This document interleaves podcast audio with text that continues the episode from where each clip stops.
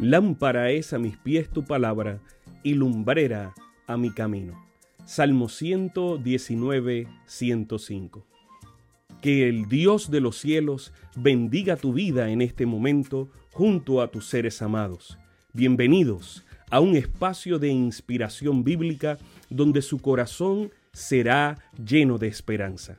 Como un regalo de la Iglesia Adventista del Séptimo Día de King, Texas, compartimos la lectura devocional para adultos correspondiente a este bendecido día. Pablo, reavivado por una pasión. Autor, Pastor Bruno Razo. Que Dios te colme de misericordias en este preciso instante. Oremos.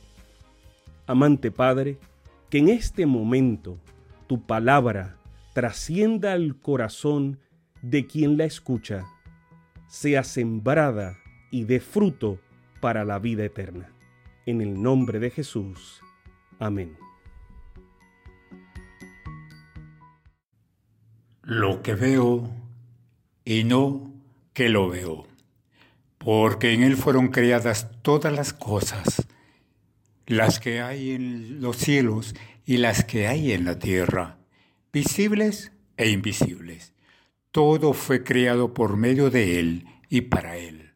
Y Él es antes que todas las cosas y todas las cosas en Él subsisten. Colosenses 1, 16 y 17. Los conceptos acerca del origen de la vida son como una guerra entre dos jardines. El jardín del Edén representa a los que creen que el ser humano fue creado por Dios a su imagen y semejanza. Y el jardín zoológico representa a los que creen que el ser humano es resultado de un largo proceso evolutivo.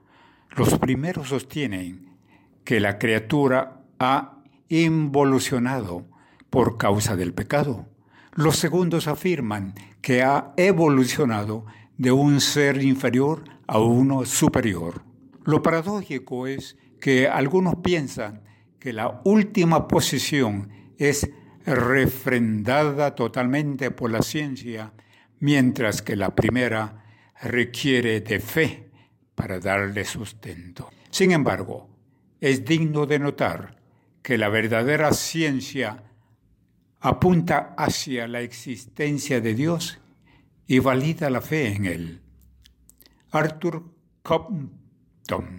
Premio Nobel de Física en 1927, declaró, la fe comienza con la comprensión de que una inteligencia suprema dio el ser al universo y creó al hombre.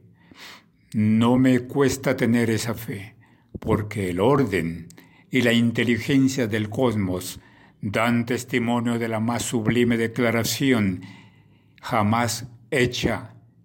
En el principio creó Dios.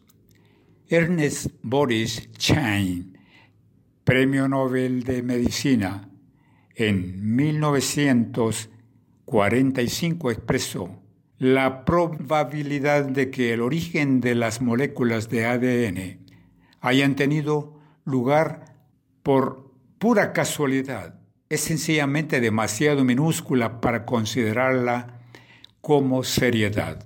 Arthur L. Schawlow, quien compartió el Premio Nobel de Física en 1981, aseveró, al encontrarse uno frente a frente con las maravillas de la vida y del universo. Inevitablemente se pregunta por qué las únicas respuestas posibles son de orden religioso.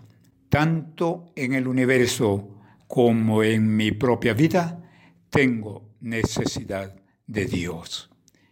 Derek Barton quien compartió el Premio Nobel de Química en 1969, aseguró, no hay incompatibilidad alguna entre la ciencia y la religión. La ciencia demuestra la existencia de Dios.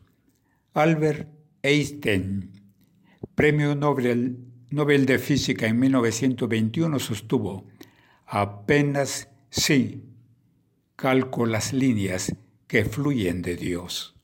Pablo declara que en Cristo fueron creadas todas las cosas y Él es antes de todas las cosas y todas las cosas en Él subsisten. La mano que sostiene los mundos en el espacio, la mano que mantiene en su disposición ordenada y actividad incansable todo lo que existe en el universo de Dios, es la mano que fue clavada en la cruz por nosotros. Sabemos que esta lectura ha bendecido su vida.